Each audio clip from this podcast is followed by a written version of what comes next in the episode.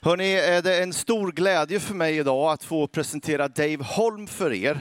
Han har varit pastor och ledare i vår filippinska grupp i ganska många år nu. Firade ni tio år häromsistens eller? Åtta år har ni varit en del av vår kyrka och eh, från början så kommer faktiskt den filippinska gruppen ifrån eh, det eh, kristna kulturcentret, vår systerkyrka på andra sidan sundet. Sen började flera från den gruppen att flytta hit till vår stad eh, och Dave och Irene fick den här gruppen på sitt hjärta och startade en utpost med den här gruppen och som eh, blev snabbt en del av vår gemenskap och sen dess har ni byggt kyrka här tillsammans med oss. Du och din fru Irene Holm som sitter där någonstans såg jag. Här, hej Irene och hela gänget. Vi är så glada Dave för vad ni gör för vår församling, att ni är med och bygger kyrka eh, och bygger en eh, mångfaldig kyrka där så många som möjligt ska få plats. Och vi ser verkligen fram emot att lyssna på ditt ord. Dave är egentligen dansk, eh, så, så eh, han skulle nog kunna snacka dansk, men min dansk är inte så bra som hans. So let's switch to English and I will try to interpret you. Okay, so good morning, everybody. God morgon allihopa, Are you guys feeling good? mår ni bra? Are you guys feeling comfortable? Är ni bekväma? Amen. Amen. So, uh, like Pastor Andrea said, Som Andreas sa, my name is Dave Holm, jag heter Dave Holm. uh, and today I have the privilege, I have the honor to share today's message. Idag har jag eh, förmåga, förmå, eh, förmånen att få dela budskapet med er. Uh, Pastor Andreas asked me a couple months ago. Andreas frågade mig för några månader sedan. Uh, he wrote me a message Jag skrev ett meddelande, eller han skrev ett meddelande, jag skrev ett meddelande till honom. if I could speak in today's Sunday service. Om jag skulle kunna tala eh, idag på den här gudstjänsten. And when I, w- when I read his message, Och när jag läste hans eh, meddelande, my first reaction was that I felt nervous. min första reaktion var att jag blev väldigt nervös.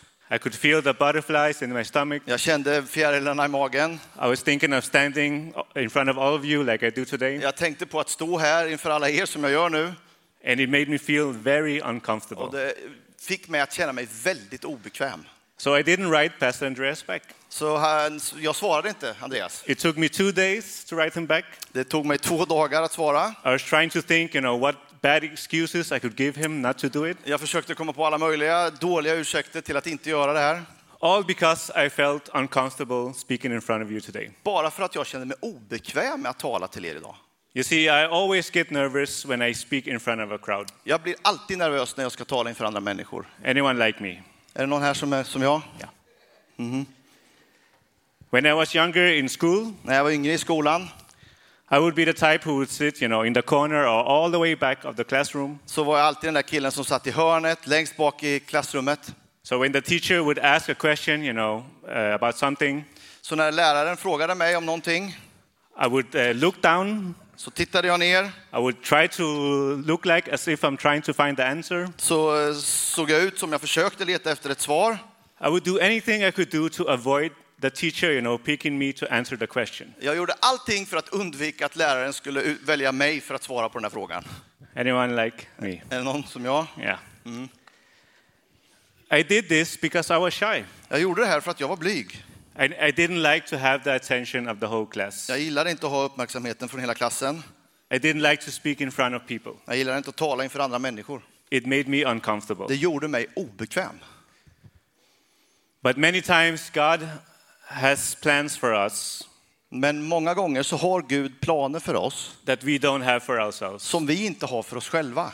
Because if you told me 20 years ago Om någon sa till mig för 20 år sedan that I would speak in front of people, you know, almost every Sunday, att jag skulle tala inför människor nästan varje söndag, I wouldn't want to believe you. då skulle jag aldrig trott det.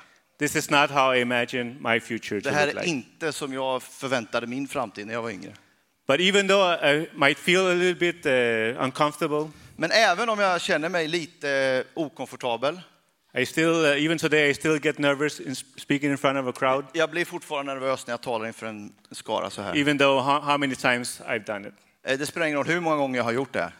But uh, please don't get me wrong. I'm happy. I'm blessed that I'm here today. Men missförstå mig inte, jag är glad, jag är välsignad över att vara här. It's a privilege and it's an honor to share the word of Det är God. ett privilegium och en ära att få dela Guds ord med er. Amen. Amen.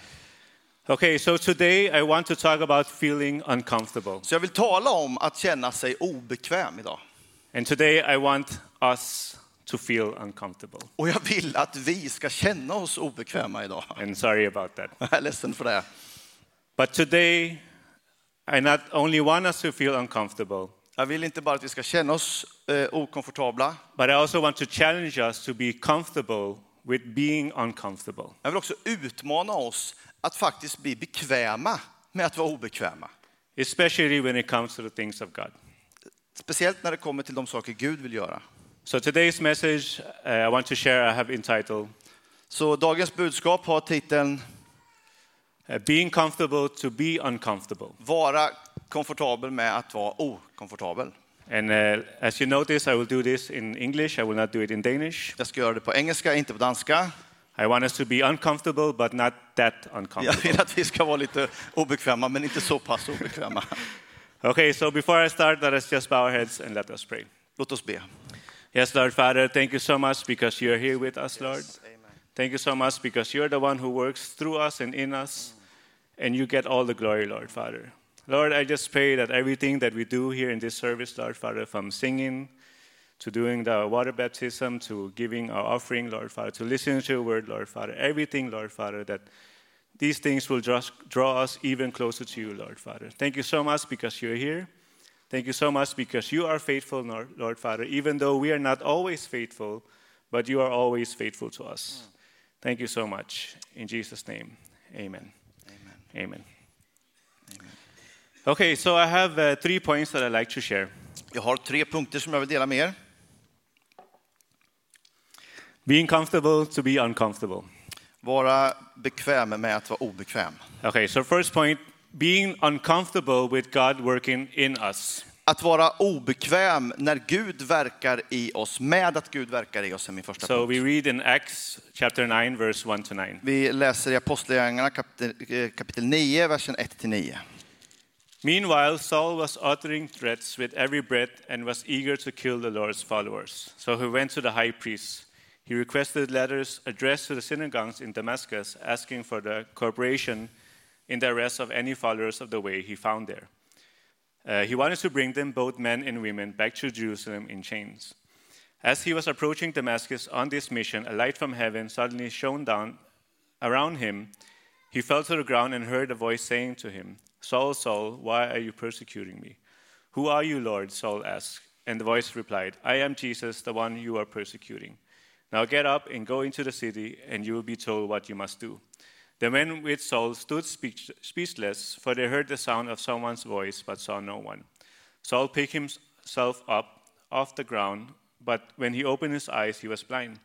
So his companions led him by the hand to Damascus. He remained there blind for three days and did not eat or drink.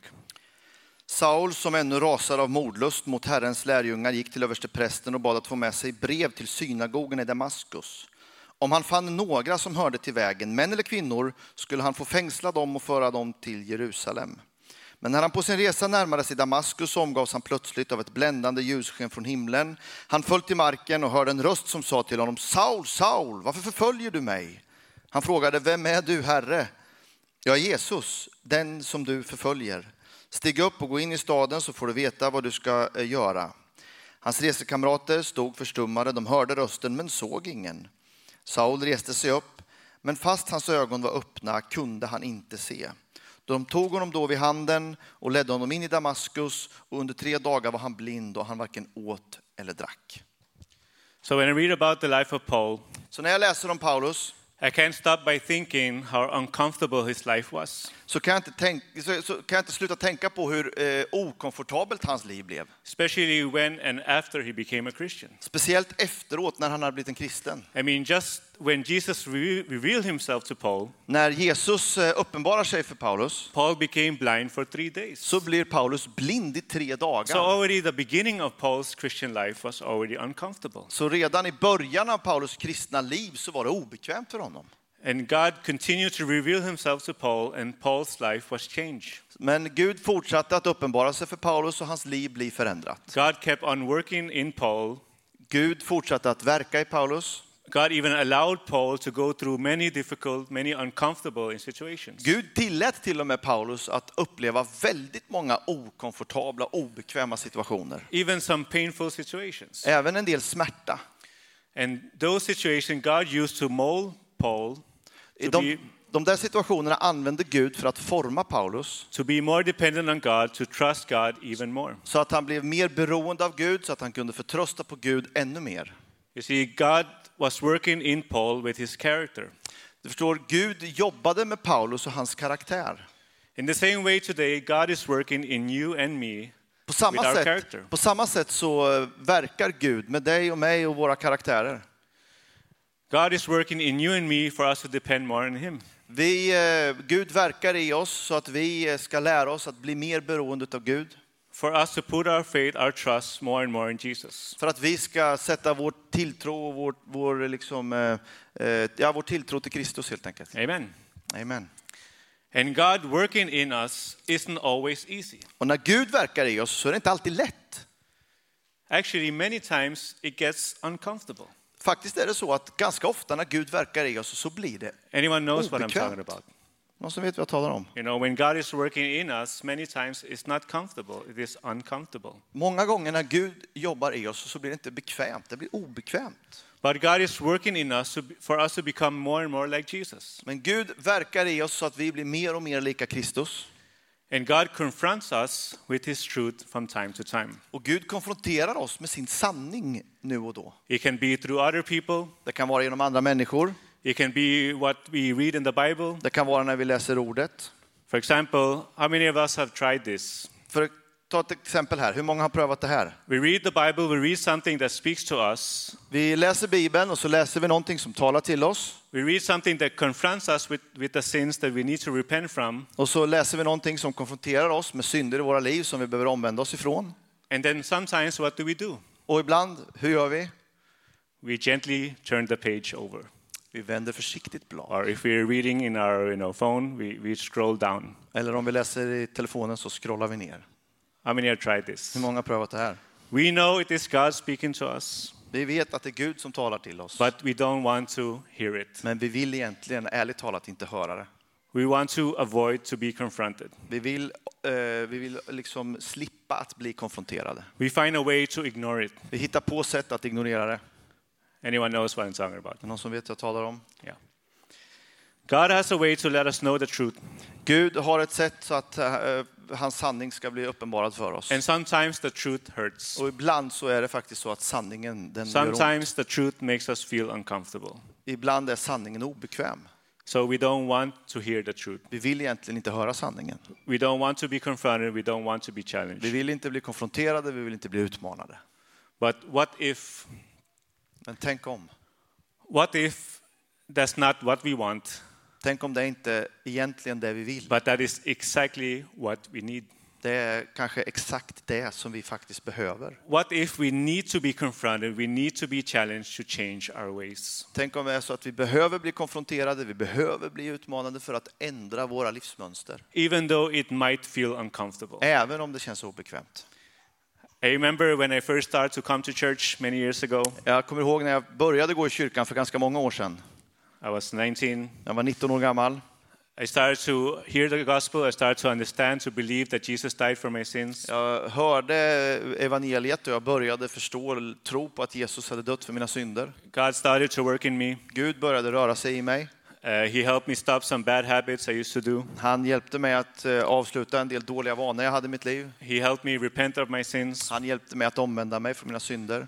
But God didn't stop there. He kept on working uh, in me Men Gud slutade inte där, han fortsatte att arbeta i mig. with my sins, with my character, Med mina synder, med min karaktär.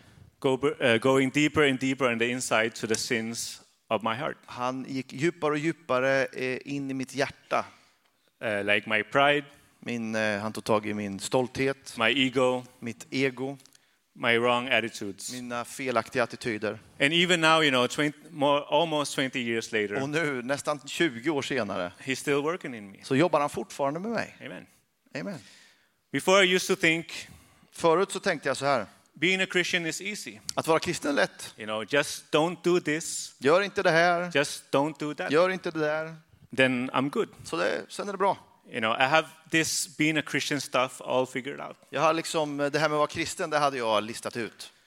But now I realize the longer I've been a Christian, Men nu inser jag att ju längre jag har varit en kristen, the more I realize how hard it really is. Ju mer inser jag hur svårt, svårt det faktiskt är. It's simple to be a Christian, yes. Ja, det är lätt att vara en kristen, You know, svarar jag. love God, love people. Älska Gud och älska människor. That's simple. Det är enkelt. But it's not always easy. Men det är inte alltid lätt. The longer I've been a Christian, the more I realize Ju längre jag har varit en kristen, ju mer inser jag it's impossible to be a Christian without walking with God. det är omöjligt att vara en kristen utan att gå med Gud. The longer I've been a Christian, the more I Ju realize längre jag har varit en kristen, ju mer inser jag I still have a long way to go jag har fortfarande en väldigt lång väg att gå to become more and more like Jesus. för att bli mer och mer lik Kristus. And the longer I've been a Christian, the more I, I understand and experience the grace of God. Och ju längre jag har varit en kristen, desto mer upplevelse och erfarenheter har jag av Guds nåd. Our goals as Christians is to be like Jesus Våra mål som kristna är att bli lika Kristus in our love for God and love for people. i vår kärlek till Gud och i vår kärlek till andra människor. And we will never reach this goal in this life. Och vi når aldrig det här målet här i livet. But that's why Jesus died for Och det us. är därför Jesus dog för oss. He died for our sins, He died for our Han shortcomings. dog för våra synder, han dog för våra tillkortakommanden. We are under His grace. Vi är under hans nåd. Amen. Amen. The second point Det andra jag vill säga, so being uncomfortable with God working through us. att vara obekväm när Gud vill arbeta genom oss. As we read about Paul, Paul traveled and preached the gospel everywhere he went. Vi läser om Paulus och vi ser att han eh, predikade evangeliet överallt där han reste. And uh, now we'll read from Acts 8 18 to 24. Nu ska vi läsa från Apostlagärningarna kapitel 8, versen 18 till 24. When they arrived, he declared, You know from, that from the day I set foot in the province of Asia until now, I have done the, world, the Lord's work humbly and with many tears. I have endured the trials that come to me from the plots of the Jews. I never shrank back from telling you what you needed to hear, either publicly or in your homes. I have one message for Jews and Greeks alike the, nes- the, necessi- the necessity of repenting from sin and turning to God and having faith in our Lord Jesus. And now I am bound by the Spirit to go to Jerusalem. I don't know what awaits me, except that the Holy Spirit tells me in city after city that jail and suffering lie ahead. But my life is worth nothing to me unless I use it for finishing the work assigned, assigned me by the Lord Jesus, the work of telling others the good news about the wonderful grace of God. Eh, när de hade kommit till platsen så talade Paulus. Ni vet att från den dag jag satte mina fötter i provinsen Asien eh, till nu så har jag gjort Herrens eh, verk så eh, ödmjukt jag kan och med många tårar. Eh, Jag har utstått eh, svårigheter eh, som attackerade mig från judarnas olika eh, idéer. Eh, Jag backade aldrig från att berätta er vad ni behövde höra. Jag talade eh, i publikt, jag talade offentligt eller jag talade i era hem. Eh, Jag har ett budskap bara, både för judar och för greker eh, om nödvändigheten att omvända sig och vända sig till Gud och tro på vår Jesus Kristus. Och nu är jag nästan tvingad av anden att gå till Jerusalem. Jag vet inte vad som väntar mig där, förutom att den helige anden talar till mig eh, i stad efter stad och jag får lida s- fängelse och andra sorters lidande. Eh, och mitt liv är inget värt om inte jag använder det för att slutföra det som Gud har lagt på mitt hjärta. Eh, arbetet med att berätta andra om de goda nyheterna om Jesus Kristus. So here we get a picture of Paul's passion and eagerness to follow the leading of the Holy Spirit.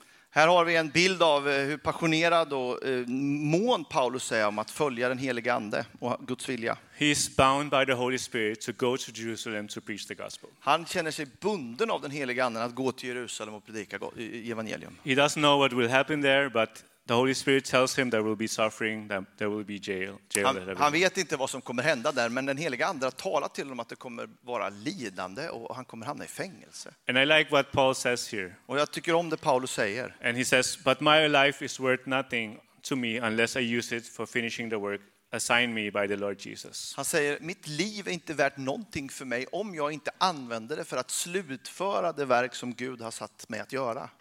So the work of telling others the good news about the wonderful grace of God. Eh, uppdraget att berätta för andra om de goda nyheterna, om den u- fantastiska nåden i Jesus We can Kristus. just feel the passion that Paul had for doing the will of God. Här i texten så känner man riktigt Guds, eller Paulus passion för att göra Guds vilja. So Paul continued his journey uh, on the way to Jerusalem Så Paulus fortsätter sin resa på väg till Jerusalem and uh, reading further in chapter 21, och vi läser vidare i kapitel 18. 21, 10 to 12, it says, uh, Several days later, a man named Agabus, who also had the gift of prophecy, arrived from Judea. He came over, took Paul's belt, and bound his own feet and hands with it. Then he said, The Holy Spirit declares, So shall the owner of this belt be bound by the Jewish leaders in Jerusalem and turned over to the Gentiles. When we heard this, we and the local believers all begged Paul not to go to Jerusalem. Vi hade varit där i flera dagar då en profet vid namn Agabos kom ner från Judea, Judeen och sökte upp oss. Han tog Paulus bälte och band sina händer och fötter och sa, så säger den helige ande, den som äger detta bälte ska judarna i Jerusalem binda så här och överlämna i hedningarnas händer. När vi hörde hans ord vädjade både vi och folket där till Paulus för att inte gå upp till Jerusalem. So here again, the Holy Spirit prepares Paul on what will happen when he goes to Jerusalem. Så återigen, här förbereder den helige ande Paulus honom på vad som kommer att hända i Jerusalem. And the Holy Spirit speaks through this guy named Agabus. Och eh, den helige ande talar genom den här personen som heter Agabos. And I can just imagine Agabus is doing this kind of charade. Jag kan se framför mig hur Agabos spelar upp den här teatern. You know, he's actually tying his hands and feet. Han li- binder sina händer och sina fötter. And then he tells Paul, This will happen to you Och så säger han till Paulus, det här kommer att hända dig if you go to Jerusalem. om du går till Jerusalem. So, no doubt in Paul's mind what will happen. Så det är ingen tvekan om, hos Paulus om vad som kommer hända. He himself was told by the Holy Spirit. Han, han pers- fick ett personligt tilltal från The anden. Holy Spirit used Agabus to tell him what will happen. Och den helige ande använder en annan person, Agabos, för att berätta för honom vad som kommer hända. The local believers were trying to persuade Paul, begging him not to go. Alla de där lokala troende som fanns runt Paulus, de eh, över, försökte övertyga honom att inte åka. So, what was Paul's reaction to all of this? Så vad var Paulus reaktion på allt det här? We read it in Acts 13, four- uh, 21, 13, 14. Vi läser det i eh, de kommande verserna där i det 21 And this kapitlet. is Paul saying, But he said, Why all this weeping? You are breaking my heart. I am ready not only to be jailed at Jerusalem, but even to die for the sake of the Lord Jesus. When it was clear we couldn't persuade him, we gave up and said, The Lord's will be done. Då svarade han, varför gör ni så, gråter och slår ner modet på mig? Jag är beredd att inte bara låta mig fängslat utan också lida döden i Jerusalem för Herren Jesu namns skull. När han inte lät övertala sig lugnade vi oss och sa, må Herrens vilja ske. Wow. Wow. This is why I like Paul. Det här är varför jag tycker om Paulus. You know, Paul was fearless.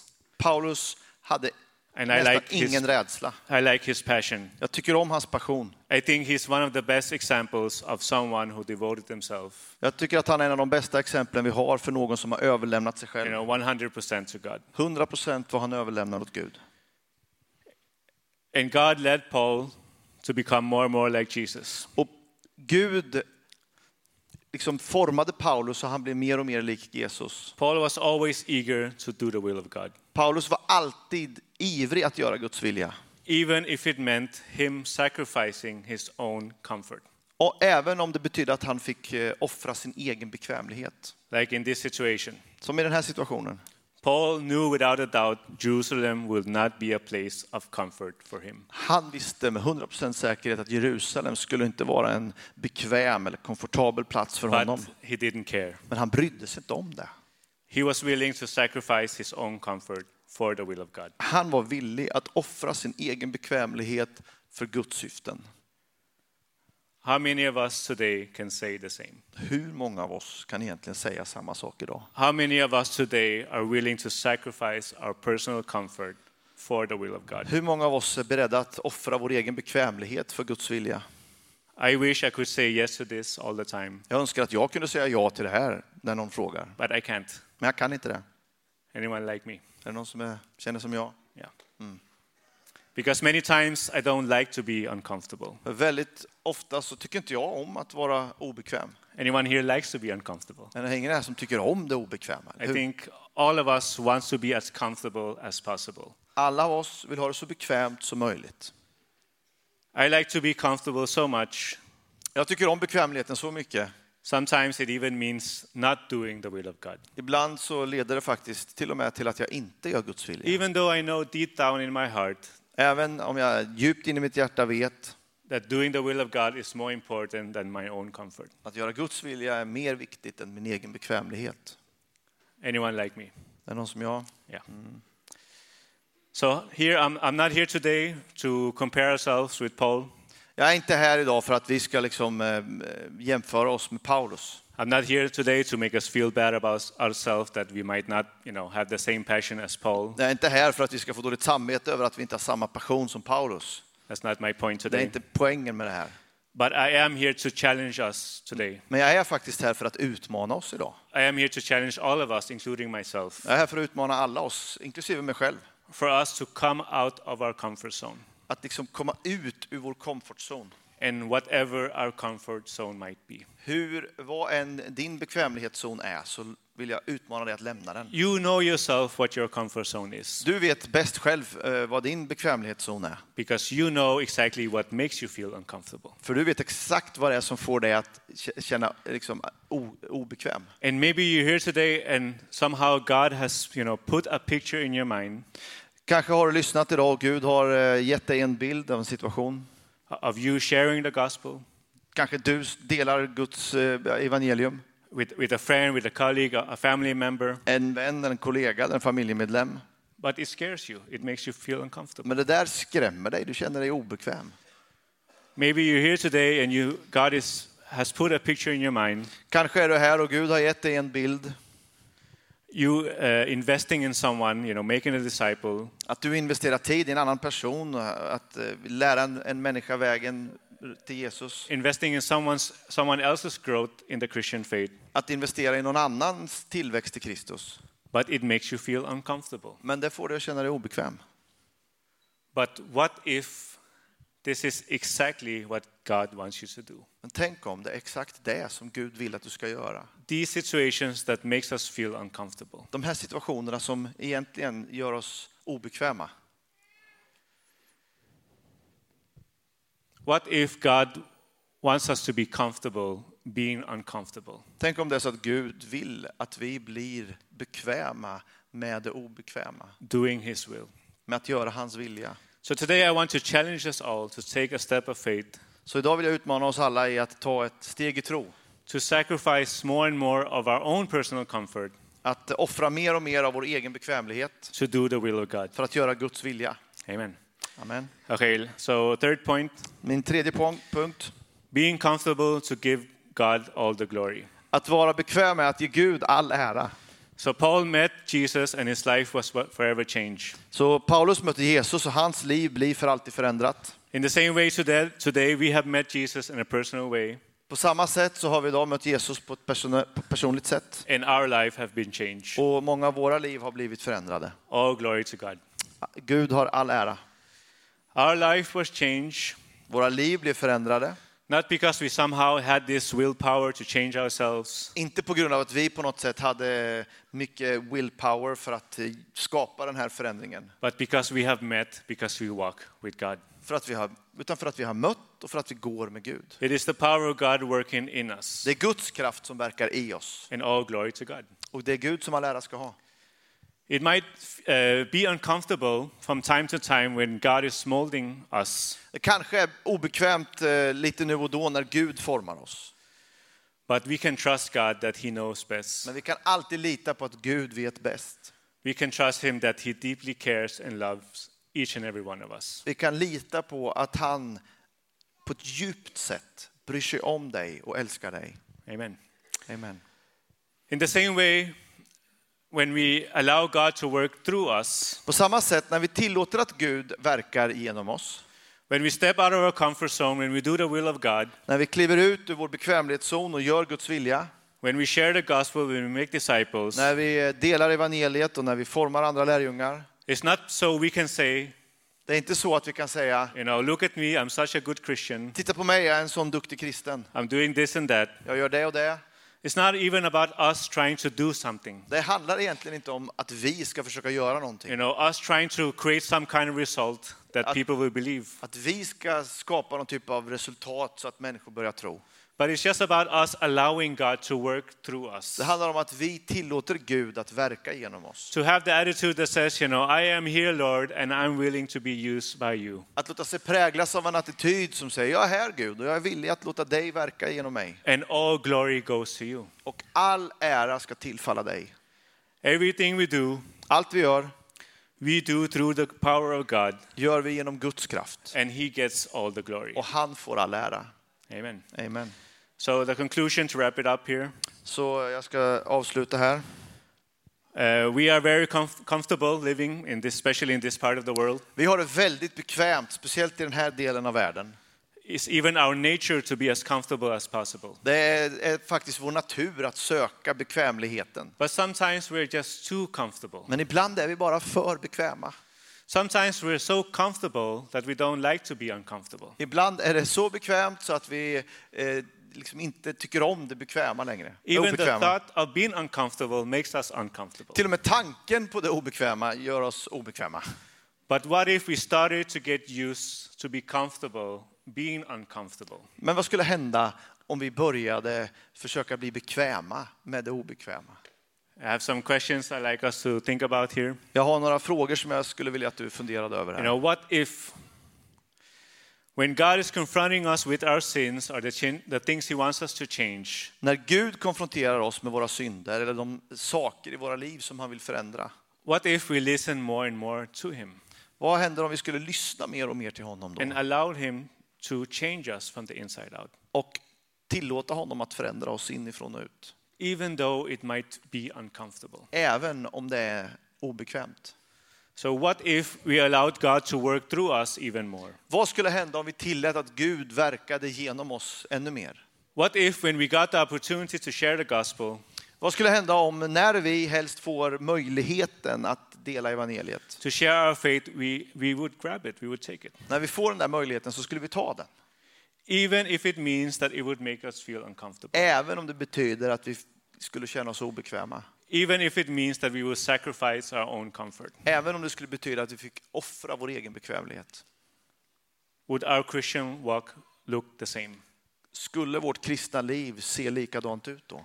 if we became more comfortable to be uncomfortable? Om vi blev lite mer bekväma med att vara obekväma. So, these questions I want us to think about, I want us to pray about within ourselves. De här frågorna, så jag skulle vilja att vi bad om dem, vi fortsatte att tänka på det. And this is what I want to challenge us all, including myself, Och det här är vad jag vill utmana oss alla, inklusive mig själv. to be comfortable being uncomfortable, Att vara bekväm med det som är obekvämt. to allow God's will to happen in our lives. Att eh, tillåta Guds vilja ske i våra liv. to allow God to work in and through us. Tillåta Gud att verka i oss och genom oss. And then last but not least, you know, we give glory, all the glory to God. Och sist men inte minst så måste vi låta all ära gå till Gud. So let us just uh, take this time. I will just pray a prayer for us. Jag vill bara ta den här stunden och be en bön för oss. Yes, Lord Father, thank you so much because you're here with us, Lord. Thank you so much for your faithfulness, Lord Father, for your grace.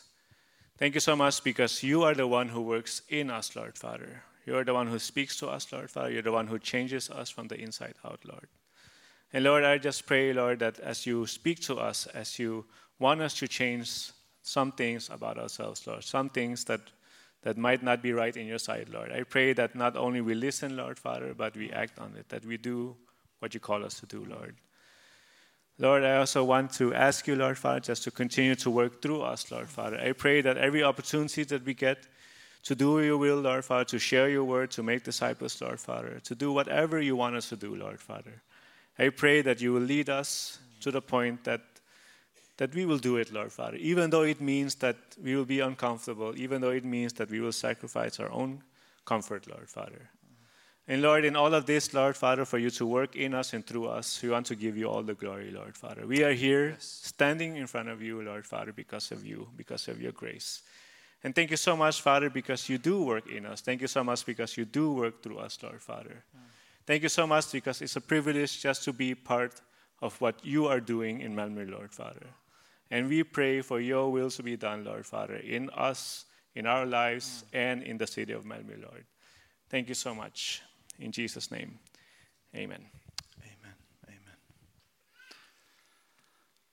Gott hörni, då har vi blivit eh, utmanade eh, och eh, i det så ska vi få landa i Guds nåd som Dave talar om. Det här handlar inte om din och min förmåga, din och min kraftansträngning, utan det här handlar egentligen om att öppna upp sig för Gud, Gud i våra liv. Och eh, eh, nattvarden är liksom kyrkans sätt att förkunna det, att förklara det, att få oss att förstå gång efter gång efter gång att det är här vid nådebordet. Kristi kropp, Kristi blod. Han offrades för dig för att du skulle kunna ha liv. Och det ska vi nu ta del av tillsammans. Så fortsätt gärna, sitt i din bänk och sucka och be så ska vi snart göra oss i ordning för detta.